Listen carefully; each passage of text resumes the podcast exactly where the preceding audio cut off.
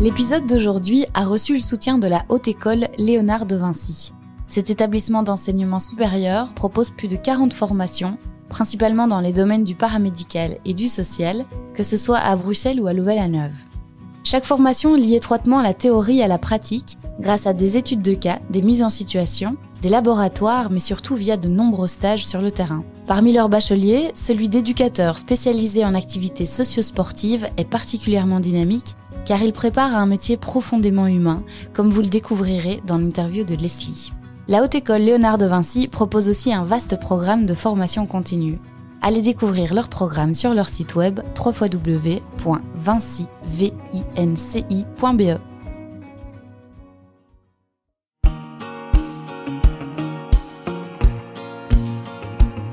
Bienvenue dans le podcast J'aime mon métier le premier podcast belge qui met en lumière les métiers humains et inspirants des secteurs du social et de la santé.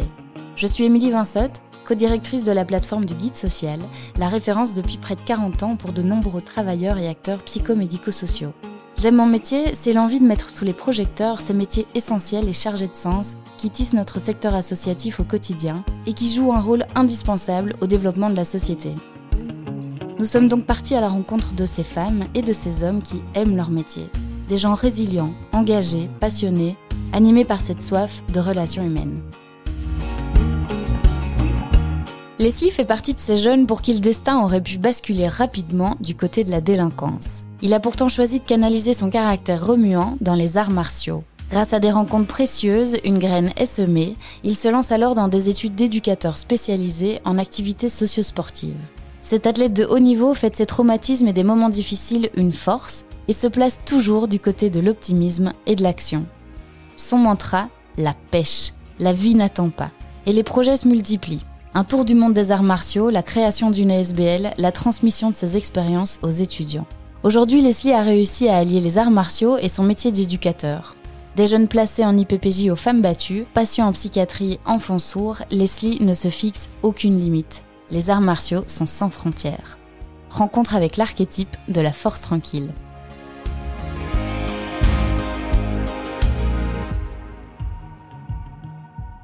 Bonjour Leslie.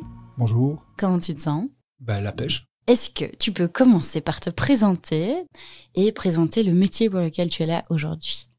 Donc, euh, je m'appelle Leslie Neufcoeur. Euh, je viens de, Belgique, de, Bruxelles. Euh, je suis éducateur spécialisé en activités socio-sportives. Ça fait dix ans que je travaille dans l'aide à la jeunesse. Je suis aussi enseignant au Parnasse à la Haute École Léonard de Vinci pour des futurs éducateurs spécialisés. Et en fait, euh, par rapport aux autres formations d'éducateurs spécialisés, là, on prend vraiment l'outil euh, du sport comme outil de, relation pour atteindre des objectifs éducatifs. Travailler la confiance en soi ou l'estime de soi, ben, on va peut-être prendre le sport justement pour arriver à, à cette finalité. C'est vraiment euh, typique à cette formation, donc c'est pas très entre guillemets pas très connu. Euh, mais c'est vraiment la même formation, c'est le même métier. On, enfin, on est éducateur à un spécialisé.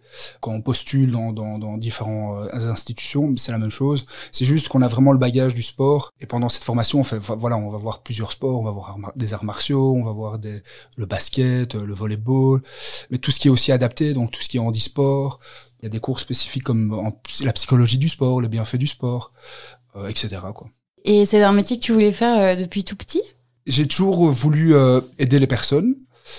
Moi, c'était vraiment mon objectif, c'était allier ma passion des arts martiaux avec mon métier euh, plus tard.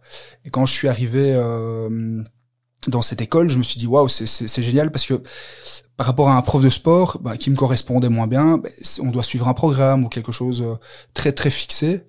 Et ce que j'aimais bien vraiment dans ce dans, dans cette optique d'éducateur spécialisé en activités socio-sportives, c'était vraiment le fait de d'être libre. Donc on pouvait vraiment, on pourrait travailler avec des personnes avec un handicap, travailler en psychiatrie, travailler en IPPJ.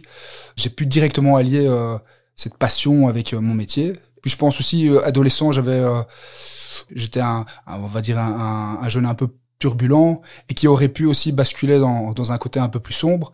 Et donc c'est vrai que j'ai eu un éducateur à ce moment-là qui m'a qui était aussi éducateur spécialisé en activité socio-sportive, qui m'a vraiment bien aidé. Quand j'avais 16 ans où je pouvais basculer, ben c'est lui qui m'a pas, remis sur le droit chemin, mais je veux dire qui m'a qui, qui, m'a un peu guidé. Ben, quand j'étais plus jeune, c'est vrai que j'étais enfin j'avais des difficultés émotionnelles, donc j'étais assez euh, comment dire euh, très nerveux, impulsif. Euh, je traînais un peu dans le quartier avec mes copains, donc c'était donc ça pouvait vite basculer dans, dans des côtés un peu plus négatifs. Et c'est sûr, donc j'ai fait de la boxe, j'ai fait des arts martiaux, et ça m'a vraiment canalisé euh, tout ce qui est des choses que j'arrivais pas à extérioriser de manière verbale, ben, j'ai réussi à le mettre dans, dans, dans, tout ce qui est non verbal. C'est vraiment le, le, parcours euh, de jeunesse qui m'a fait arriver là. Quoi. Ton lien euh, vers l'autre et le lien social, il est venu d'où? T'as as grandi dans un, dans un environnement très branché social ou pas spécialement? Mon père était assistant social, il a travaillé dans les prisons, donc peut-être que qu'il m'a transmis ça, mais voilà, j'en ai, enfin, je savais pas, quand j'étais petit, je savais pas du tout c'était quoi un éducateur ou travail social, bah, j'entendais. Et ma mère a toujours travaillé pour le droit européen des femmes. Donc elle était, enfin, elle travaillait pour le lobby et donc elle a toujours été très engagée. Mais mes parents, ont, déjà de base, ont une fibre sociale. Et donc, sûrement euh, que ça a joué sur mon, sur, sur ma construction. Et tu t'es spécialisé dans un art martial euh, particulier? J'ai commencé par euh, du karaté quand j'étais plus jeune, et puis après de la boxe, boxe anglaise, donc plus sport de combat, on va dire. Mais pour moi, je regroupe souvent les arts martiaux, même aussi euh, tout ce qui est sport de combat. Et puis après, j'ai découvert un art martial qui était euh, s'appelle Yosekan Budo. C'est pas très connu. Ce que j'aimais beaucoup dans cet art martial, c'était qu'il y avait la tradition des arts martiaux, donc il y avait le kimono, tout ce qui est salut, que je que je retrouvais pas, par exemple en boxe, euh, où c'était bah, moins ritualisé. Et il y avait aussi la modernité des sports de combat, donc il y avait tout ce qui est plein contact, tout ce que j'avais besoin. Et donc j'ai trouvé cet art martial, ce prof surtout, et ensuite après ça a été vraiment ma base pour après, euh, pour tout ce qui est compétition, kickboxing, en MMA.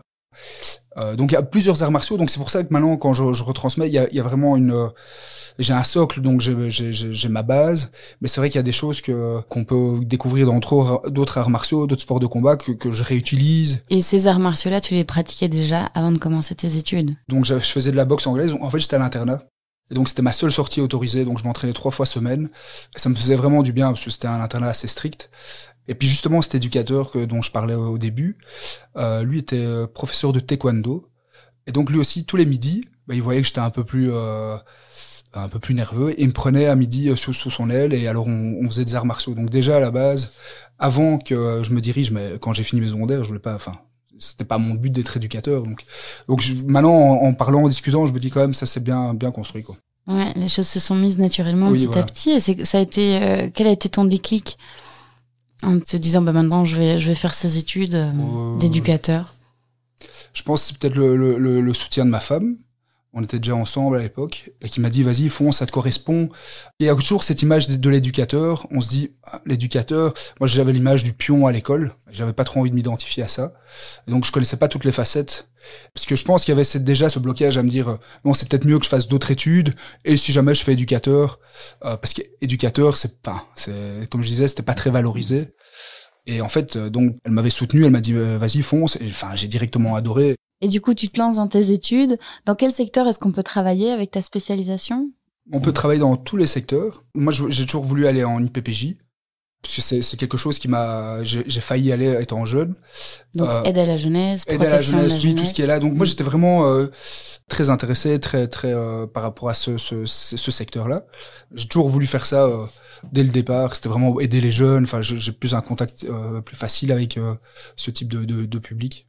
Et tu te rappelles de tes premiers terrains en tant que jeune, parce que tu n'étais pas très âgé euh, à ce moment-là? C'était euh, près de Place Litz à Scarbeck, qui est un, qui est un quartier quand même euh, qui bouge bien. Ouais. Parce qu'à côté, il y a, y a, la rue de Brabant, il y a rue d'Arscott, avec tout ce qui est le réseau de prostitution. Donc, le stage était éducateur de rue. Et donc c'était vraiment un travail de, contact, de quartier, de faire des activités avec les jeunes. Et c'est là où je me suis dit aussi, je faisais, euh, c'était ma première expérience là-dedans, mais je faisais du foot avec les jeunes et souvent ça partait un peu en vrille ou il y avait des conflits. Mais si je faisais des arts martiaux, même avec le peu d'expérience que j'avais à cette époque, je remarquais que les jeunes étaient beaucoup plus calmes. Donc il suffisait que je fasse une heure d'arts martiaux puis une heure de foot, il y avait moins d'incidents. Cette expérience m'a vraiment confirmé que je voulais faire ça. Ce que j'aimais bien, c'était l'impact parce qu'on est vraiment avec le jeune ou euh, le bénéficiaire et c'est ça qui est aussi chouette parce qu'on est vraiment dans la vie de tous les jours et dans, dans, dans ce métier proximité où tu vis avec le jeune et, c'est ça qui est, moi je trouve ça très, euh, enfin génial. Pour le coup, il euh, n'y a pas un jour qui est le même. Tu sais pas comment il va réagir. Euh. comment est-ce que tu fais pour être aussi aussi vif? J'imagine tu as un jeune devant toi. Tu sais pas comment ça va partir.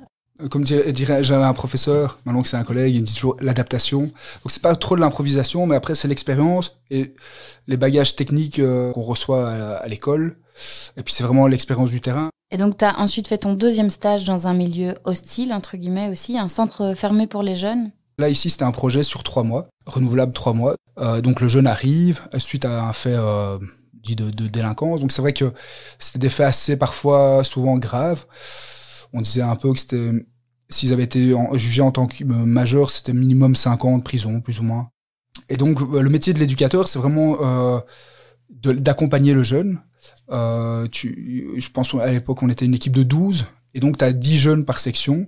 Donc c'est euh, que des que des jeunes garçons. Et donc le jeune arrive, il a des objectifs éducatifs. Par exemple un jeune qui doit se réinsérer suite à un fait. Donc on travaille sur tout ce qui est euh, bah, pourquoi il a fait ce fait. Ça peut être un fait je sais pas moi, un arrachage de sac ou une bagarre qui a, mal passé ou un deal. Enfin, il y a, euh, plusieurs formes de délinquance où parfois tu as des jeunes qui sont euh, ont tellement fugué, fugué, fugué, fugué, qui se retrouvent enfermés parce que le juge sait plus le maintenir quelque part dans un endroit sécurisé. Euh, bah, une semaine type, bah, ils ont des cours, donc il y a des enseignants qui sont là, des, formateurs, et donc nous on les, enfin voilà, on les lève, on, fait les repas avec eux, le petit déjeuner, euh, et puis après on fait des activités le soir, tout en ayant un peu un, projet individuel pour chaque jeune. Qu'on construit sur trois mois, voire après. Euh, il y a une psychologue, donc c'est vraiment pluridisciplinaire avec un psychiatre, avec un, euh, une assistante sociale, un assistant social, donc euh, infirmière. Donc voilà, toute cette équipe pluridisciplinaire va juste pour, pour, pour, enfin le but c'est réinsérer le jeune et qu'il fasse plus de bêtises. Et tu te souviens d'avoir eu des, des, des, challenges comme ça en début de carrière finalement, euh, des, des, grosses claques, euh, parce que j'imagine que ça doit pas être facile tous les jours. Quelles étaient les plus gros, euh, les plus grosses difficultés pour toi en tant que jeune euh? C'est sûr que, ben voilà, il y a une certaine forme de violence parfois, euh, et donc on doit canaliser. Donc là ici, on fallait intervenir, fallait les, sécuriser, les mettre dans des, par exemple dans leur chambre, dans, ou bien en isolement on appelle ça, quand c'est vraiment des faits graves où ils, portent atteinte à un autre jeune ou un adulte ou à eux-mêmes. Et alors à l'époque, il y avait, euh, c'était beaucoup avec les djihadistes. C'était une époque où il y avait, euh, il y avait les attentats. J'ai eu plusieurs euh, djihadistes jeunes. Donc ça, c'est sûr que c'était difficile parce que t'avais beau travailler de manière éducative avec eux, leur dire ben voilà non c'est pas bien, mais ils étaient un peu endoctrinés parce que voilà, ils, ils, cherchaient une identité quelque part, ils étaient perdus. Moi, je trouve que c'était vraiment des jeunes, enfin, des expériences que j'ai vues, perdus dans le sens où ils savaient pas où ils étaient. Enfin, ils avaient pas une identité belge, ils avaient pas une identité, euh, par exemple, euh, s'ils venaient du Maroc, ils se disent, bah, je, ici, je vais au Maroc, je me sens là-bas, on me dit que je suis belge, ici. Donc cette identité, ils avaient vraiment difficile de, de construire là-dessus.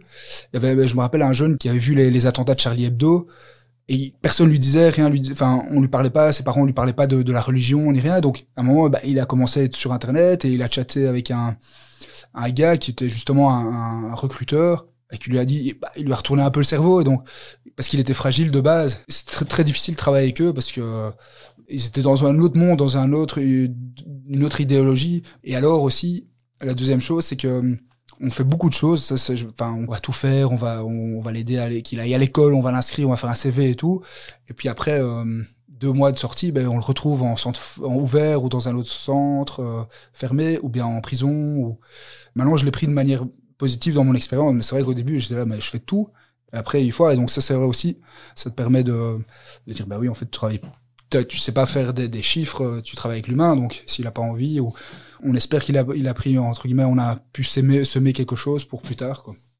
Surtout qu'en trois mois, j'imagine, tu peux pas euh, changer euh, énormément de choses. Ça, c'est relativement court. Quand j'ai commencé ma carrière, je pensais qu'en trois mois, on pouvait changer. Donc, donc c'est vrai que mais là maintenant, après euh, mes années d'expérience, je me dis, ah ouais, c'est vrai que c'est c'est un peu chaud, trois mois dans une vie où justement, quand ils retournent au quartier ou quand ils retournent chez eux, ben, ils ont les mêmes problèmes. Le côté systémique de chez eux au début est, est toujours là. Et même s'ils ont été, ils ont fait un super placement, Donc tu as fait ton dernier stage euh, en IPPJ et puis ça a été ton lieu de travail pendant deux ans.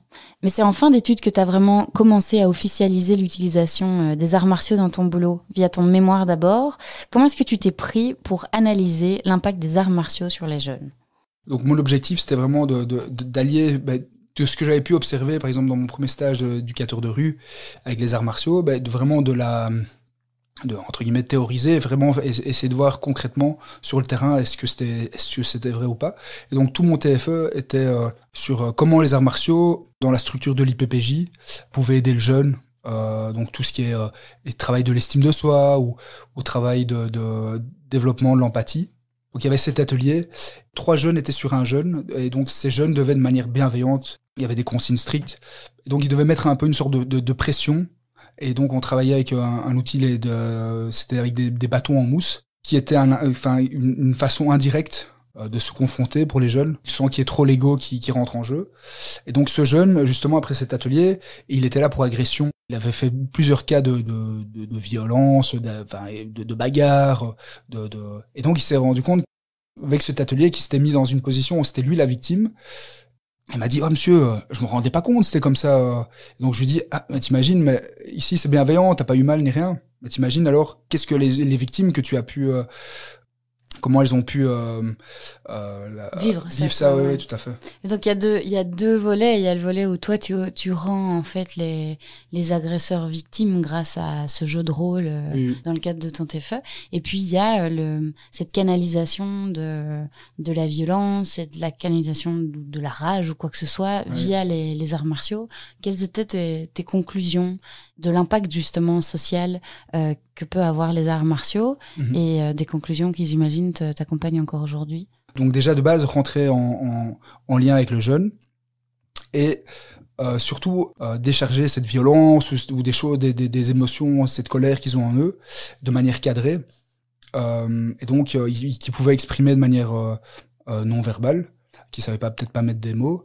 Et donc, enfin moi je remarquais vraiment que les jeunes étaient déjà beaucoup plus calmes, euh, suite à ça. Et il y avait aussi ce côté où, après une séance, ben, il y avait un, espace de parole où des jeunes pouvaient parler ou confier des choses euh, et, vraiment rentrer en lien avec l'éducateur. Et donc ça, c'était super intéressant. Donc il y avait ce côté empathique, ce côté euh, canalisation, ce côté défoulement et ce côté lien.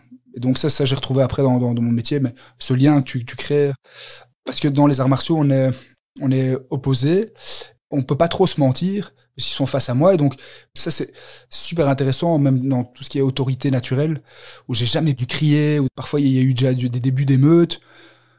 Tous les jeunes voulaient foutre, euh, foutre, foutre la mer, le dawa, et, j'arrive, je disais, ok, les gars, maintenant, euh, calmez-vous, euh, sinon je, vais rentrer même si j'avais aucune chance. Et ils se calmaient tous, mais juste parce qu'il y avait ce lien, lien des arts martiaux, et ils disaient, ah ben oui, Leslie, en fait, oui. Ça m'a sauvé plusieurs fois.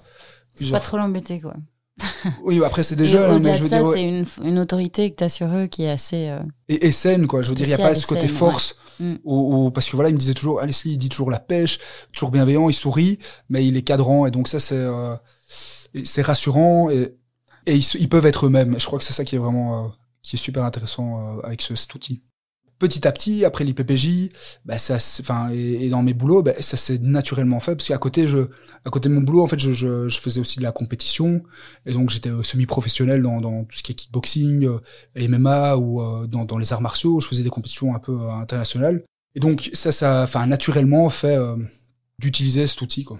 Ta carrière, elle s'est progressivement construite avec ta casquette d'éducateur et puis la compétition en parallèle, mais tu ne t'arrêtes pas là. Tu avais encore d'autres rêves sur ta checklist, si je me suis bien renseigné.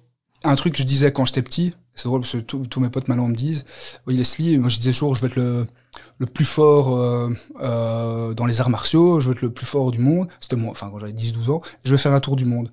Et donc il y avait toujours ce côté où on voulait voyager, on était jeunes, on venait d'être marié avec mon, euh, épouse, et donc on est parti en Australie. Et en fait, on était, c'était le 22 mars, il y a eu l'attentat. Donc c'est assez euh, assez fou parce que moi qui, qui travaillais avec des djihadistes, je me retrouve là-dedans. Donc ce que tu es en train de me dire, c'est que vous décidez de partir en Australie le 22 mars 2016, le matin des attentats à Zaventem. En fait, on s'est retrouvé à l'aéroport, on a dit au revoir à nos familles parce qu'on partait pour un an. Et en plus, je me rappelle que mon épouse me disait euh, Leslie, euh, dépêche-toi, parce que je suis plutôt relax, cool.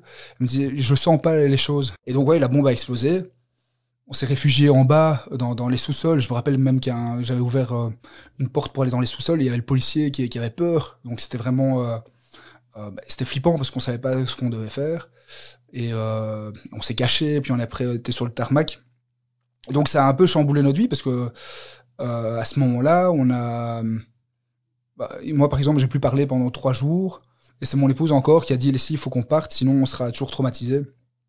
Et on est parti trois jours après pour l'Australie. Euh, et donc oui, c'est vrai que l'attentat va, vraiment changer beaucoup de ah choses. oui, je peux imaginer. Vous n'avez pas été blessé euh, physiquement, du moins? Non, parce qu'on était juste derrière un mur et donc on a été soufflé, mais on n'a pas eu. Euh, on a vu l'explosion, mais on était protégé par ce mur et donc on n'a pas été blessé physiquement. C'est comme ça aussi qu'on se dit à quoi tient la vie parce que généralement ma, ma mère aussi prend le temps. Elle aurait pris un café avec mes beaux-parents et ils sont partis et donc eux, ils ont vu les reports se souffler, complètement exploser devant eux, ils pensaient qu'on était mort. Je pense qu'on a eu un traumatisme euh, psychologique. Même maintenant, parfois on a des, qu'on est dans, dans des, des, foules, on n'est pas à l'aise. Mais l'Australie nous a fait vraiment du bien, donc on est resté vivre en Australie et donc pendant cette période.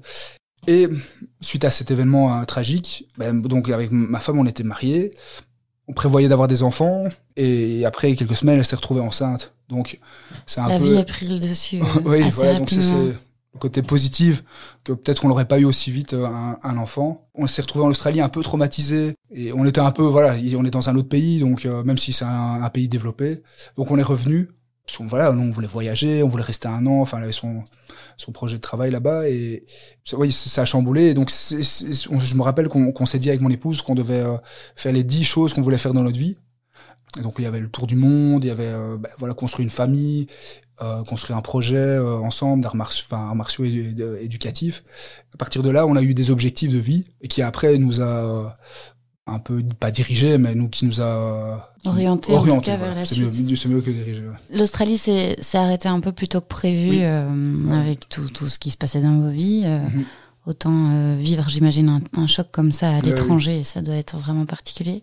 Et donc vous revenez plus tôt, mais là vous avez euh, vous avez la suite dans votre tête, quoi. Vous savez. Euh, oui, on savait où, on voulait aller, et c'est fou parce qu'on est revenu en Belgique, on n'a rien du tout.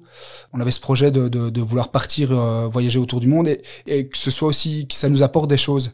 Et donc c'est naturellement, on s'est dit bah, pourquoi pas faire un tour du monde des arts martiaux qui sont utilisés de manière thérapeutique ou éducative. Pendant deux ans, on a aussi dans ce projet. Donc évidemment, moi j'ai trouvé un, un, travail en tant qu'éducateur, mais toujours avec ce projet de, de, de partir. Et c'est ça aussi que quand on expliquait ça aux gens, enfin même mes propres parents ou les gens proches, ils disaient vous allez être euh, parent, c'est impossible. J'ai été, j'ai postulé, j'ai fait une candidature spontanée à l'amarrage, qui aussi un, enfin eu un, un projet euh, euh, qui, qui s'occupe de jeunes euh, placés, enfin dans, dans l'aide à la jeunesse, mais il y a les projets de rupture. Euh, au lieu d'aller en IPPJ, ben, le jeune va dans des projets en Afrique ou euh, en Europe. Moi, je voulais travailler dans ce projet de, de rupture. Je suis arrivé, j'ai fait un projet sur quelques mois de, de mise en autonomie. Ça s'appelle maintenant, ça s'appelle Espace Ado, donc où le jeune, euh, à partir de 16 ans, euh, vit seul, où l'éducateur vient le soir, l'accompagne pour manger, faire les courses. Et donc c'était drôle parce que j'étais avant en, en, centre fermé où je devais limite faire une remarque quand un jeune n'avait pas les mains dans, ses, poches. Et là où je devais travailler l'autonomie. Donc moi, déjà c'était c'était difficile pour moi de passer de, des deux extrêmes. Et puis ensuite j'ai postulé. Donc j'ai été dans le projet de rupture euh, euh, Cap Solidarité. Euh, mais toujours dans cette optique où je voulais pas euh, je voulais pas travailler dans les maisons de pour faire des nuits ou des choses comme ça parce que pour moi c'était important de parce qu'on avait cette construction de projet de tour du monde et, c'était important pour moi d'être présent pour ma femme et pour l'enfant. Donc vous avez préparé votre tour du monde pendant donc deux ans, ouais. le temps que votre petit euh, bout débarque, oui, oui, tout à fait. pour mieux repartir quoi. Voilà exactement. Et tout le monde nous disait que c'était impossible, euh, qu'on était fous. Euh, donc parce qu'on a fait des choix. Ben voilà, mon, mon épouse n'a pas travaillé pour justement se concentrer là-dessus. Donc on n'avait pas de fonds. Euh, nous, on croyait vraiment en nous. Et surtout qu'après, j'ai, je suis devenu enseignant à la Haute École Léonard de Vinci. Donc, entre guillemets, j'ai eu un, statut de prof euh, et aussi ce côté éducateur. Donc, ils disaient, mais t'as des bons boulots qui me fonctionnent, pourquoi euh... Qu'est-ce que tu vas repartir encore Oui, voilà. Euh... donc moi, de base aussi, j'étais prêt à démissionner de mes boulots pour faire ça. Et donc, pour finir, j'ai eu un arrangement. Donc, j'ai travaillé que le premier quadri, euh, puis à distance euh, avec euh, le, le, Parnasse. Et après, mon autre boulot, ben, j'ai pu prendre euh, mon directeur de, de l'amarrage m'a permis de, de, prendre un congé sans solde. Et donc, moi qui pensais me retrouver sans rien, bah, ils me ont dit, mais ça va être une plus-value pour nous. Et donc, ça a été une plus-value. Euh, euh, mais c'est vrai que pendant deux ans, on a cherché des fonds, chic-chac, c'était vraiment, parce qu'on n'avait rien. Euh, on avait, et donc, c'était à ce moment-là qu'on a créé l'ASBL. Nous, on avait cette optique où, après cette ASBL, tout ce qu'on avait vécu en retour du monde, on puisse le retransmettre en Belgique avec des institutions, avec tout ce qui est dans le monde de l'handicap, en psychiatrie, l'aide à la jeunesse. Ou...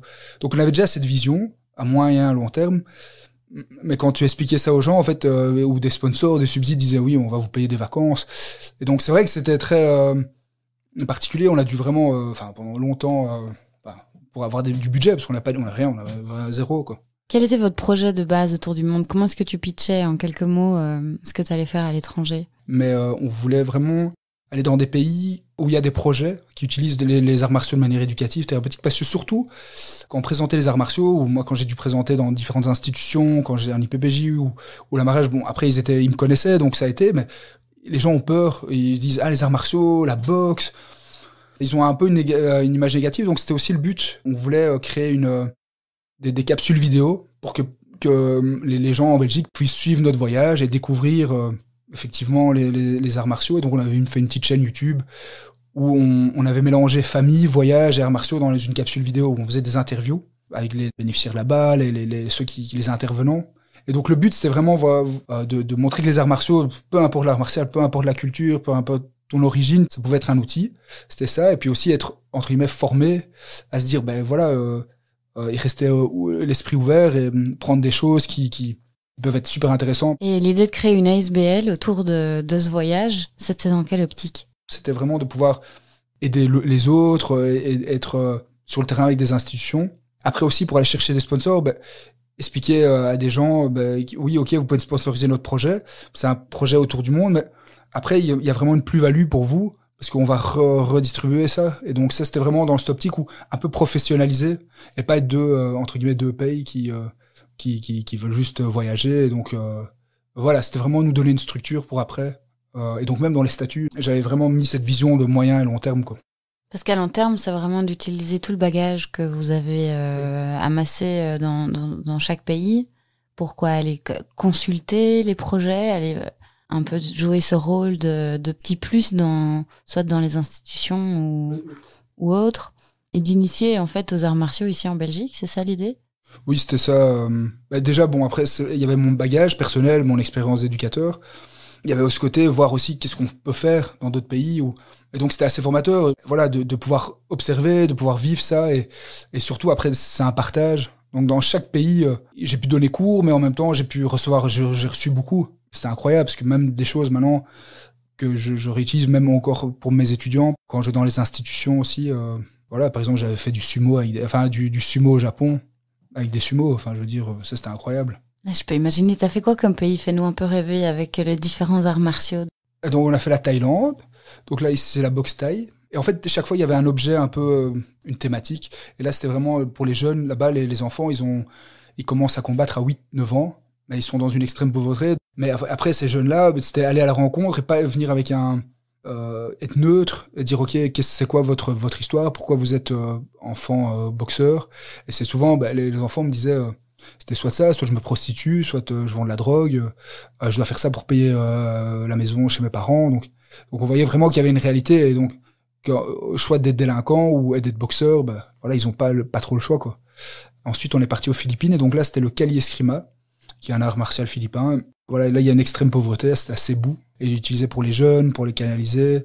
Et aussi, beaucoup de jeunes étaient sur les écrans là-bas et, ils me disaient que, après, j'ai pas vérifié mes sources, mais les gars me disaient que là-bas, c'était un des pays où, les gens étaient le plus connectés.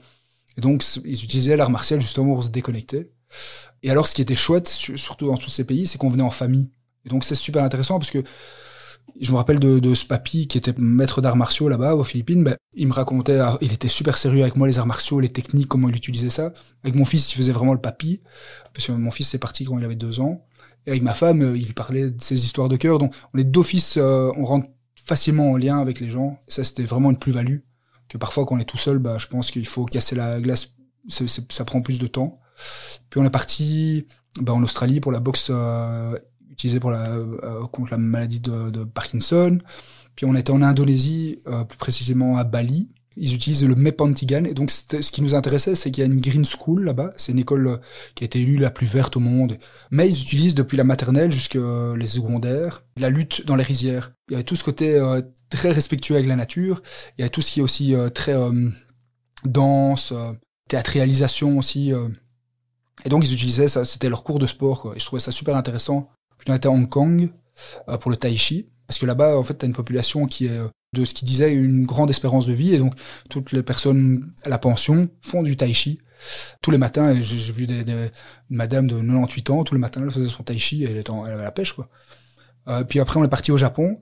Et là c'était une thématique ça vient peut-être aussi euh, plus par rapport à ma maman que je disais qu'elle était pour le droit des femmes. Et donc là-bas le sumo c'est un sport très euh, très masculin c'est très entre guillemets mal vu euh, une femme qui fait du sumo et donc mais par contre dans des écoles de secondaires primaires et universitaires euh, des euh, euh, des femmes sumo qui s'entraînent, qui font des championnats, qui sont amateurs, voilà et donc c'est un peu un tabou et donc c'était voir comment l'image de la femme par rapport à cette art martial. et après on est parti aux États-Unis où c'était un monsieur en chaise roulante qui qui utilisait les arts martiaux mixtes, donc le MMA, qui peut paraître très violent et il utilisait ça avec ses possibilités donc là, tout ce qui est handisport, handicap. Donc là aussi, c'est moi qui n'avais jamais travaillé avec, des personnes avec un handicap. J'ai toujours Sky is the limit. Il était vraiment euh, super inspirant.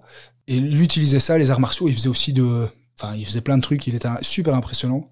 Et euh, il avait aussi une ASBL là-bas. Et après, on était au Mexique pour la lucha libre. Et puis on n'avait plus, de, budget, donc on est rentré. T'en as retiré quoi? Vous en avez quoi en famille de ce voyage?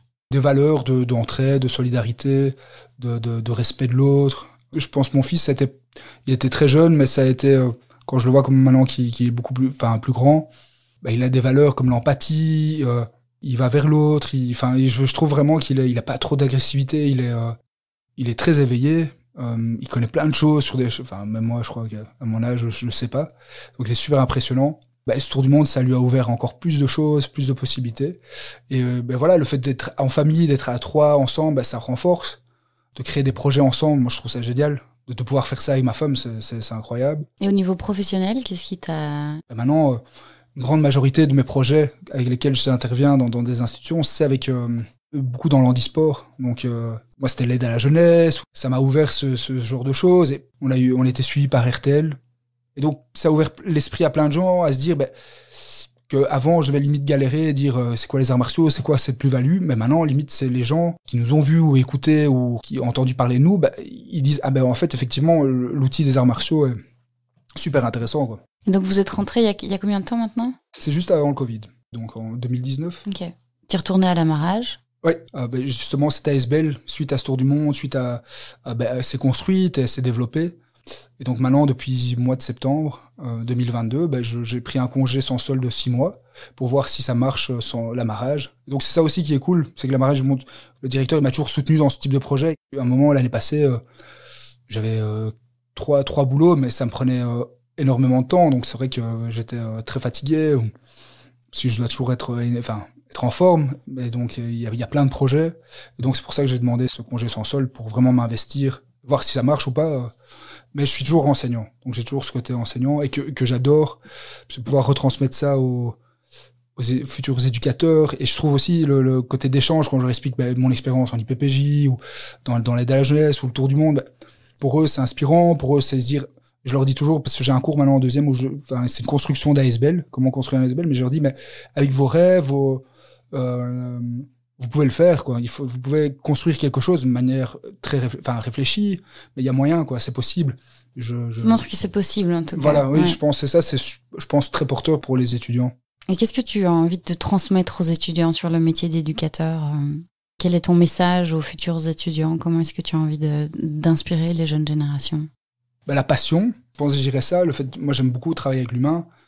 Donc ça fait faire dix ans maintenant que je suis j'ai toujours cette même passion cette même je dis toujours la pêche pour être positif et tout. Et donc, je crois que tous les étudiants savent que, enfin, ils me disent toujours la pêche quand ils me croisent. Et Son ASBL s'appelle la pêche. Oui, donc c'est pitch pack ASBL. Pitch pack. Parce qu'au début, on voulait dire pitch, la pêche en anglais, et pack, le côté famille. Euh, parce Leslie alias la pêche, quoi. Ouais, voilà, exactement. Et ils transmettent justement cette, euh, cette passion, le côté où on peut faire les choses, si on le fait de manière, euh, sortir un peu des cadres. Malheureusement, ce métier est très usant. Donc, on travaille l'humain, ou parce qu'il y a beaucoup d'éducateurs ou d'éducatrices qui, qui travaillent tellement, ils sont investis et qui, ont des burn-out parce qu'ils sont tellement investis, ou de burn-out, ou des choses dégoûtées du métier. Allez, ça, c'est quand même triste à voir parce qu'ils ont peut-être dévoué 10 ans, 10, 15 ans, même moins parfois. Mais dire, ben voilà, c'est possible. Si vous changez, si vous, euh, vous, construisez autre chose, euh, vous développez des choses à vous qui, qui vous tiennent à cœur. Dire que moi, je suis toujours sur le terrain, je suis votre prof, mais j'ai des difficultés aussi. Euh. Oui, oui, tout à fait. Comment est-ce qu'on pourrait revaloriser la profession selon toi? Que ce soit dans le aux yeux du grand public, euh, aux yeux de justement des professionnels qui, comme tu le dis, euh, se donnent pour un boulot qui est fatigant. Hashtag j'aime mon métier. je pense que c'est des, des, des, campagnes comme ça, qui puissent nous faire connaître. Parce maintenant avec tout ce qui est réseaux sociaux, médias, plus peut-être faire connaître avec des, euh, des capsules vidéo, des, des, des, des films. Parce qu'on voit par exemple, je vois toujours Intouchable, qui est un super film avec une personne avec un handicap ce serait bien un film de ce genre-là ou avec un éducateur. Euh, je pense pas qu'il était éducateur euh, dans ce film. Et aujourd'hui, avec ton ASBL, tu donc tu travailles avec euh, le secteur du handicap aussi, euh, et tu amènes la notion d'art martial dans dans d'autres secteurs. Exactement. Je j'ai pas de, de, de limite. Moi, j'ai vraiment envie de travailler avec tout, tout type de, de projet. Donc l'institution me contacte et je vois avec eux qu'est-ce qu'on peut mettre en place. Donc ça va être de l'aide à la jeunesse, du monde de l'handicap, que ce soit mental ou physique, euh, en psychiatrie. Donc euh, là maintenant, je bosse euh, en intervenant à Titoka. C'est un hôpital psychiatrique qui est, assez connu, où il y a des cas assez, on va dire, chauds, que parfois, ben, là, par exemple, des, des, unités où après la prison ou des choses comme ça où il y a eu des passages à l'acte très violents. Ou, donc voilà, et là, je crois historiquement, ils ont jamais fait des arts martiaux là-bas. Et donc depuis plusieurs mois, euh, j'interviens de manière euh, ponctuelle avec euh, avec les patients là-bas et ils remarquent aussi bah, que ça les calme, ça met une bonne énergie. Et donc dans chaque projet, chaque institution, je viens avec un projet, on va dire éducatif général.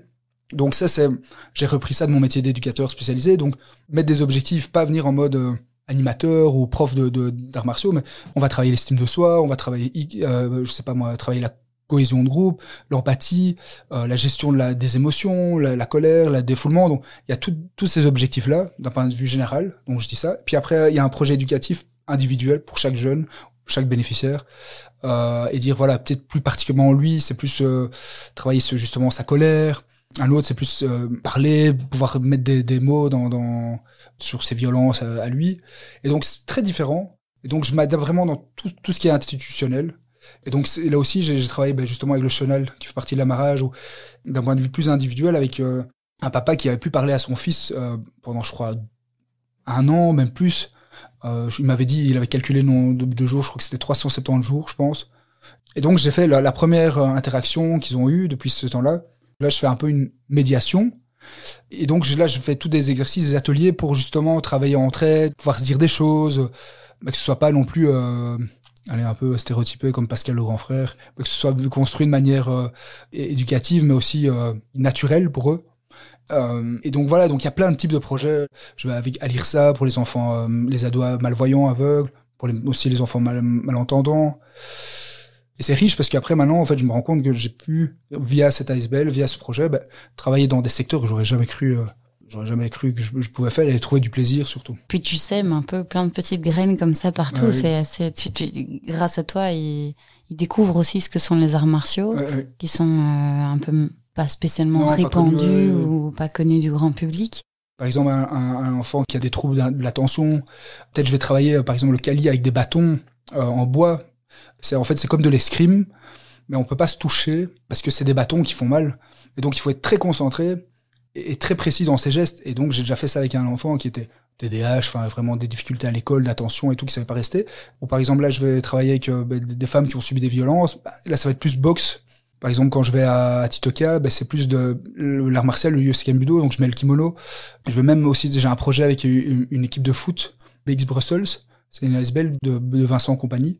Et là aussi, il travaille tout ce qui est respect avec les, les, les joueurs, tout ce qui est euh, combativité mais saine euh, parce que voilà ils, se rendaient compte ça pouvait être une plus-value pour pour les joueurs de foot par exemple euh, enfin pour les jeunes ça pouvait être constructif T'es fier de ce que tu fais aujourd'hui? Euh, Oui, je pense, ouais, c'est chouette. tu peux dire que t'aimes ton métier Ah oui, ça, je, je kiffe bien, j'aime vraiment bien mon métier, quoi. Je pourrais en parler des, heures et des heures, je pense. Et quand tu regardes tout le chemin parcouru euh, jusqu'à maintenant, qu'est-ce qui t'anime le plus euh, Quelle est ta plus grande victoire, entre guillemets? Alors, c'est des petites victoires je crois il y a un an, j'ai un jeune par exemple qui m'a envoyé un message euh, par euh, bah, bah Instagram ou les réseaux. à l'époque, qui, était placé en IPPJ avec moi, où j'avais vraiment un bon lien avec lui. Bon, après, il a fait de la prison. Malheureusement, il, était vraiment dans, tout ce qui est bande, bande urbaine. Et ce jeune, après, voilà, il m'a envoyé un message. Il m'a dit, mais je, crois huit ans après, il m'a dit, euh, oui, Monsieur Lofker, merci beaucoup pour ce que vous m'avez apporté. Je, retiens encore. Et maintenant, maintenant, il fait de la musique. Et je pense que ça marche pour lui il est sorti un peu euh, de, de tout ça. Donc ça, c'est vrai, ça, c'est le genre de choses où c'est ça aussi qui est fatigant. C'est, bah, on n'est pas là pour la reconnaissance. C'est ça qu'on dit. Euh, c'est un métier difficile parce que, enfin, surtout si on n'a pas une équipe qui, qui éducative derrière, ou une direction qui nous suit, euh, qui, qui, nous accompagne, qui nous soutient, ça peut être difficile parce qu'on est confronté parfois à des choses où on va tout donner et on va, on reçoit rien. Et donc ça, je pense, c'est plus des grosses, des victoires où, où j'ai revu des jeunes et qui me disent ah merci, qui et là ça vaut plus que tout le monde quoi. Pour moi, et qu'est-ce qui t'attire tellement dans, dans l'aide à la jeunesse? C'est une euh, plus un miroir par rapport à moi-même. Quand je vois les parcours, j'aurais pu vraiment, euh, enfin, je me dis, il y en a qui ont qui ont fait des faits. Je me dis, bah, j'aurais pu être pris à ce moment-là ou des trucs comme ça. Ou c'est une influence qui aurait pu me mener un peu plus loin ou avec mon, mon bagage plus personnel. Que j'ai l'impression que j'ai plus d'impact ou plus de, je suis plus légitime. Et je me rappelle ça aussi justement après cette émission d'RTL et un éducateur, vraiment l'éducateur pensait que j'allais finir ma vie en prison à l'époque. Vraiment une étiquette, parce que j'ai eu souvent cette étiquette. Et donc ça, j'ai beaucoup de gens, ou bien des, de la direction, ou dans des écoles où j'étais, ou qui m'envoient des messages et qui me disent ah Leslie ce que tu es devenu c'est incroyable on n'y croyait pas et ça ça c'est aussi quelque chose de bah, bah, bah de, de, gratifiant quand même de, mm. ouais de gratifiant et, sur, et, et surtout que parfois même, j'ai mon ancienne euh, sous-directrice qui maintenant est directrice dans une école et qui m'a déjà appelé pour des projets, pour travailler avec un jeune qui lui faisait penser un peu à moi à l'époque. Euh... Mais est-ce que tu vois une, un tronc commun à tout ça? Est-ce que ce serait pas une question aussi d'identité, comme toi tu le disais, euh, toi en tant que jeune à l'époque, euh, tu avais du mal à t'identifier, puis on t'a un peu sorti de, sorti de ça, et maintenant tu transmets aussi, et puis tu peux inspirer d'autres jeunes. Est-ce que tu as l'impression que le, la difficulté pour le jeune qui peut mal finir ou qui peut devenir violent, c'est ça, c'est une question d'identité? Je pense aussi ce côté où l'estime de soi, je trouve, où ils n'ont pas confiance en eux, ils sont obligés de, de se mettre derrière un masque ou de dire, ben voilà, moi je suis un gros dur. Euh. Et en fait, plus ils ont confiance en eux, plus on les valorise. Ou aussi savoir dire les choses.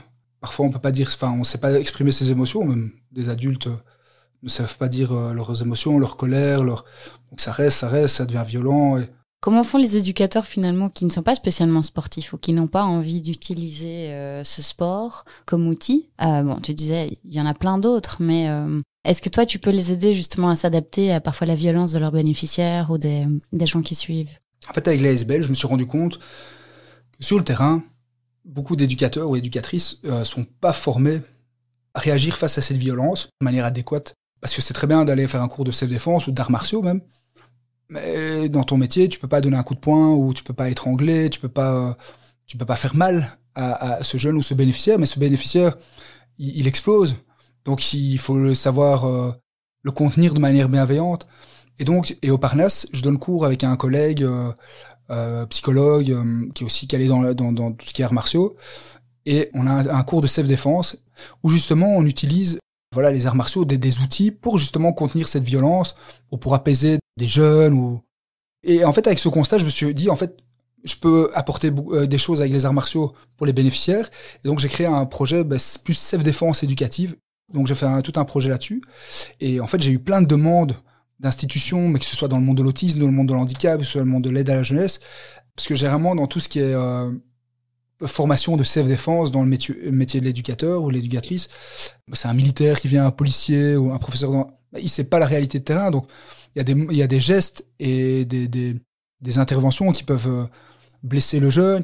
Moi, j'ai vu ça euh, dans mon métier où parfois tu avais des éducateurs ou des collègues qui savaient pas se gérer, donc face à ça, bah, ils avaient peur et donc ils faisaient plus mal aux jeunes. Ou... Et donc devant ce constat, je me suis dit, bah oui, je trouve ça plus porteur ce qui est super intéressant dans tout ce que j'ai eu dans des crises, que ce soit en IPPJ, dans, que ce soit dans un SRU, dans, dans, des projets de rupture, quand un jeune est en crise, c'est super intéressant parce que le jeune, il n'y a plus de barrière, donc c'est vraiment lui. Et, elle est entre guillemets, euh, il y, a, y, a, nos limites, parce qu'il y a toujours cette barrière. Et si tu sais gérer cette situation, maîtriser, que ce soit bienveillant, et, le lien peut se créer, mais tous les, enfin, il y a plein de jeunes où j'ai dû intervenir physiquement, ça m'a renforcé dans le lien avec eux. Donc quand je vais former sur les terrains les éducateurs, les équipes éducatives, mais je dis c'est là que vous devez créer le lien, parler, discuter. En fait, dans, un moment de chaos, ça peut, si vous contenez le chaos, enfin, c'est très difficile, mais si vous arrivez à, déjà gérer vos émotions euh, là-dessus, bah, ça peut être très porteur dans tout ce qui est lien, même pour le jeune, à se dire ok, je peux exploser, mais c'est rassurant de se dire bah, je suis avec un professionnel qui peut me contenir, même si je pars en vrille. Tu leur apprends à accueillir le chaos euh, de manière euh, ouais, professionnelle, finalement, pédagogique, quoi. Oui, parce que voilà, après, il y, a plein de gestes. Il y a parfois des éducateurs qui me demandent Oui, j'ai mis une balayette, mais l'enfant à 10 ans, je l'ai mis, je lui ai fait une clé de bras. Après, il était bienveillant, donc c'est vrai, parce qu'il n'a pas été formé pour ça. Parce qu'il savait pas comment réagir, et donc c'est son instinct, parce qu'il a peur. Même les arts martiaux t'apprends à, à, mieux gérer tes émotions, cette peur, ou que ce soit constructif. Est-ce que tu aurais, euh, tu peux, tu peux redire le même film, mais un film ou une série ou un livre justement qui nous permettrait de, euh, de vivre un petit peu ce que tu vis au quotidien, euh, ou qui pourrait inspirer les gens qui nous écoutent par rapport à ton métier? Donc il y a un film que je trouve qui est, assez super intéressant, c'est Mon frère, qui est sur Netflix, sur, je pense qu'il est toujours là, qui parle de ZIPPJ en France, donc CEF, Centre éducatif fermé. Et donc à un moment, on peut voir que un éducateur utilise la psychobox, qui est qui a été développée par un psychologue français et qui utilisait la boxe de manière thérapeutique. Et donc là, c'est intéressant parce que on a des images là-dessus où, en fait c'est l'éducateur qui met les gants avec le, le, jeune et le psychologue qui est derrière qui regarde en fait donc après il y a un échange c'est intéressant aussi comme pratique donc dans ce film je pense ça pourrait représenter euh, l'image de, de, de, l'éducateur euh, après il y a des films comme Intouchable ou, ou Hors Normes qui sont intéressants et qu'on voit vraiment la réalité avec ces différents publics mais après il n'y a pas l'éducateur mais c'est un peu la même chose quoi enfin que que l'éducateur peut vivre de manière plus professionnelle. Et comme livre, peut-être plus fort que la haine de Tim Gennard, qui est super intéressant. Il te reste plus qu'à écrire euh, tes mémoires euh, ah et à créer ton propre livre. Mille merci Leslie, merci puis bravo pour ton parcours impressionnant. Merci beaucoup. Et euh, à bientôt. À bientôt avec la pêche.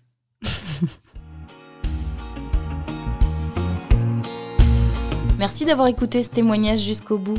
Nous espérons qu'il vous a plu, inspiré, informé, remotivé, voire même donné l'envie d'une reconversion. Si c'est le cas, aidez-nous à diffuser ce podcast un maximum. Comment?